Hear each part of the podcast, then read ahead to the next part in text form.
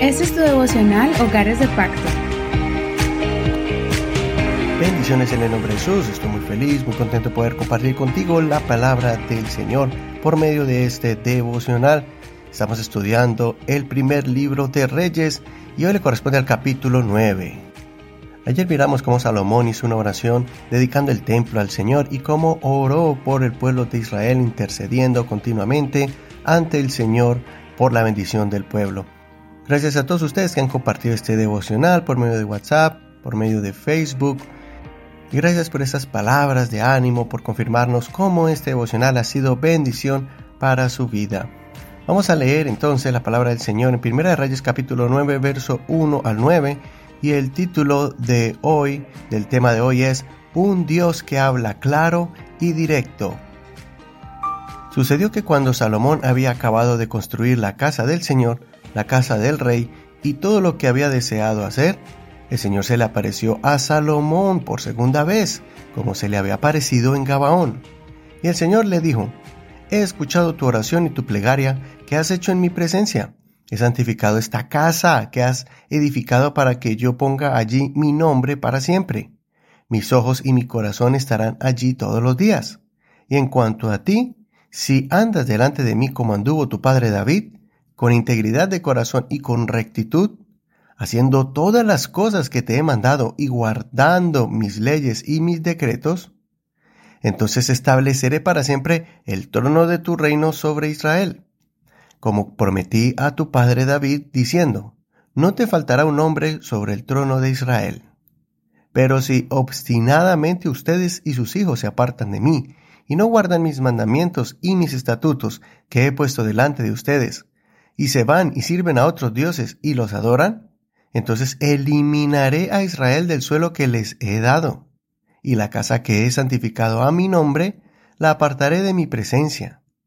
Entonces Israel servirá de refrán y escarnio entre todos los pueblos.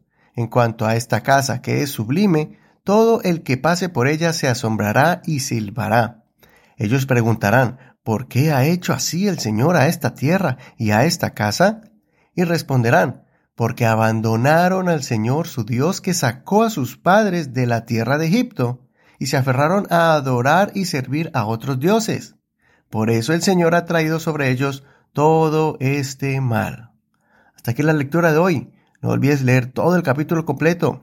No te pierdas ningún detalle de esta parte de la vida de Salomón.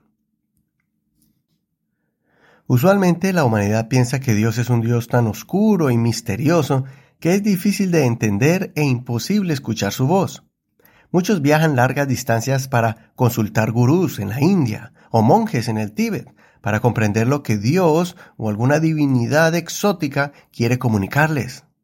Otros pagan grandes sumas de dinero para que un medium les interprete las señales de un ser divino y les revele acerca de su futuro. El verdadero Dios es diferente. Es uno que se deja hallar, que escucha y que está dispuesto a hacer un pacto de amor con aquellos que desean conocerlo y caminar conforme a sus palabras en rectitud, justicia e integridad. Eso fue lo que hizo David y fue protegido, bendecido y prosperado por el Señor.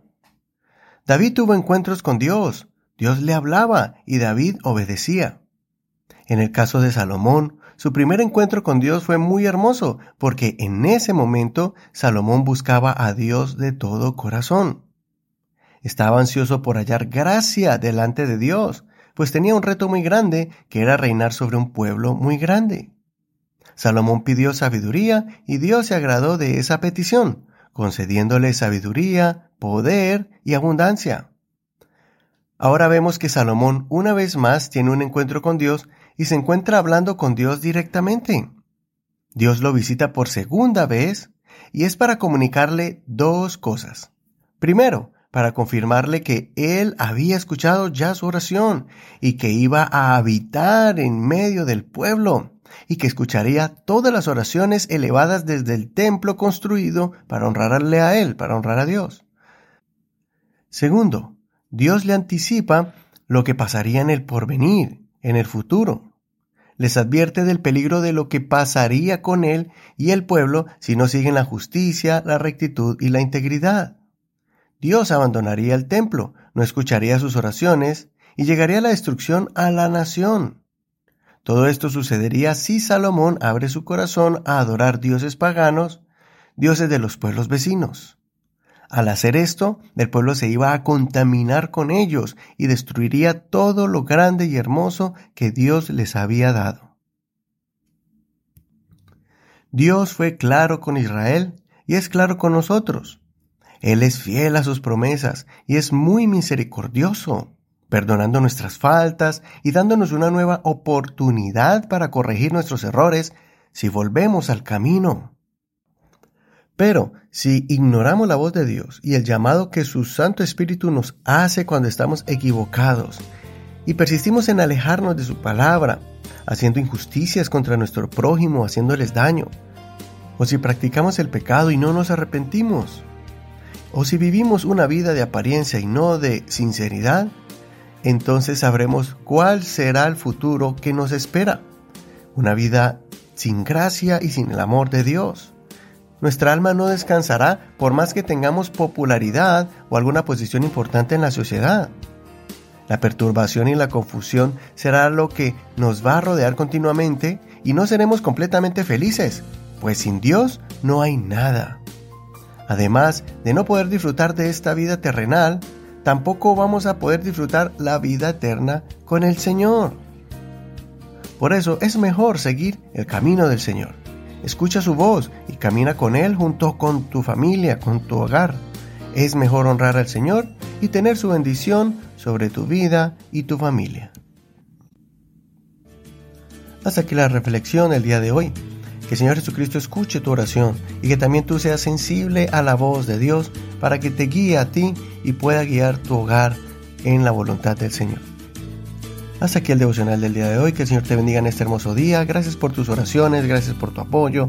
Y recuerda que estamos en Facebook como Hogares de Pacto Devocional. Si quieres recibir estas enseñanzas por WhatsApp, escríbenos en esta red social al 1562-551-2455. También puedes escucharnos en Spotify, Apple Podcast, Google Podcast y otras apps para podcast. Bendiciones.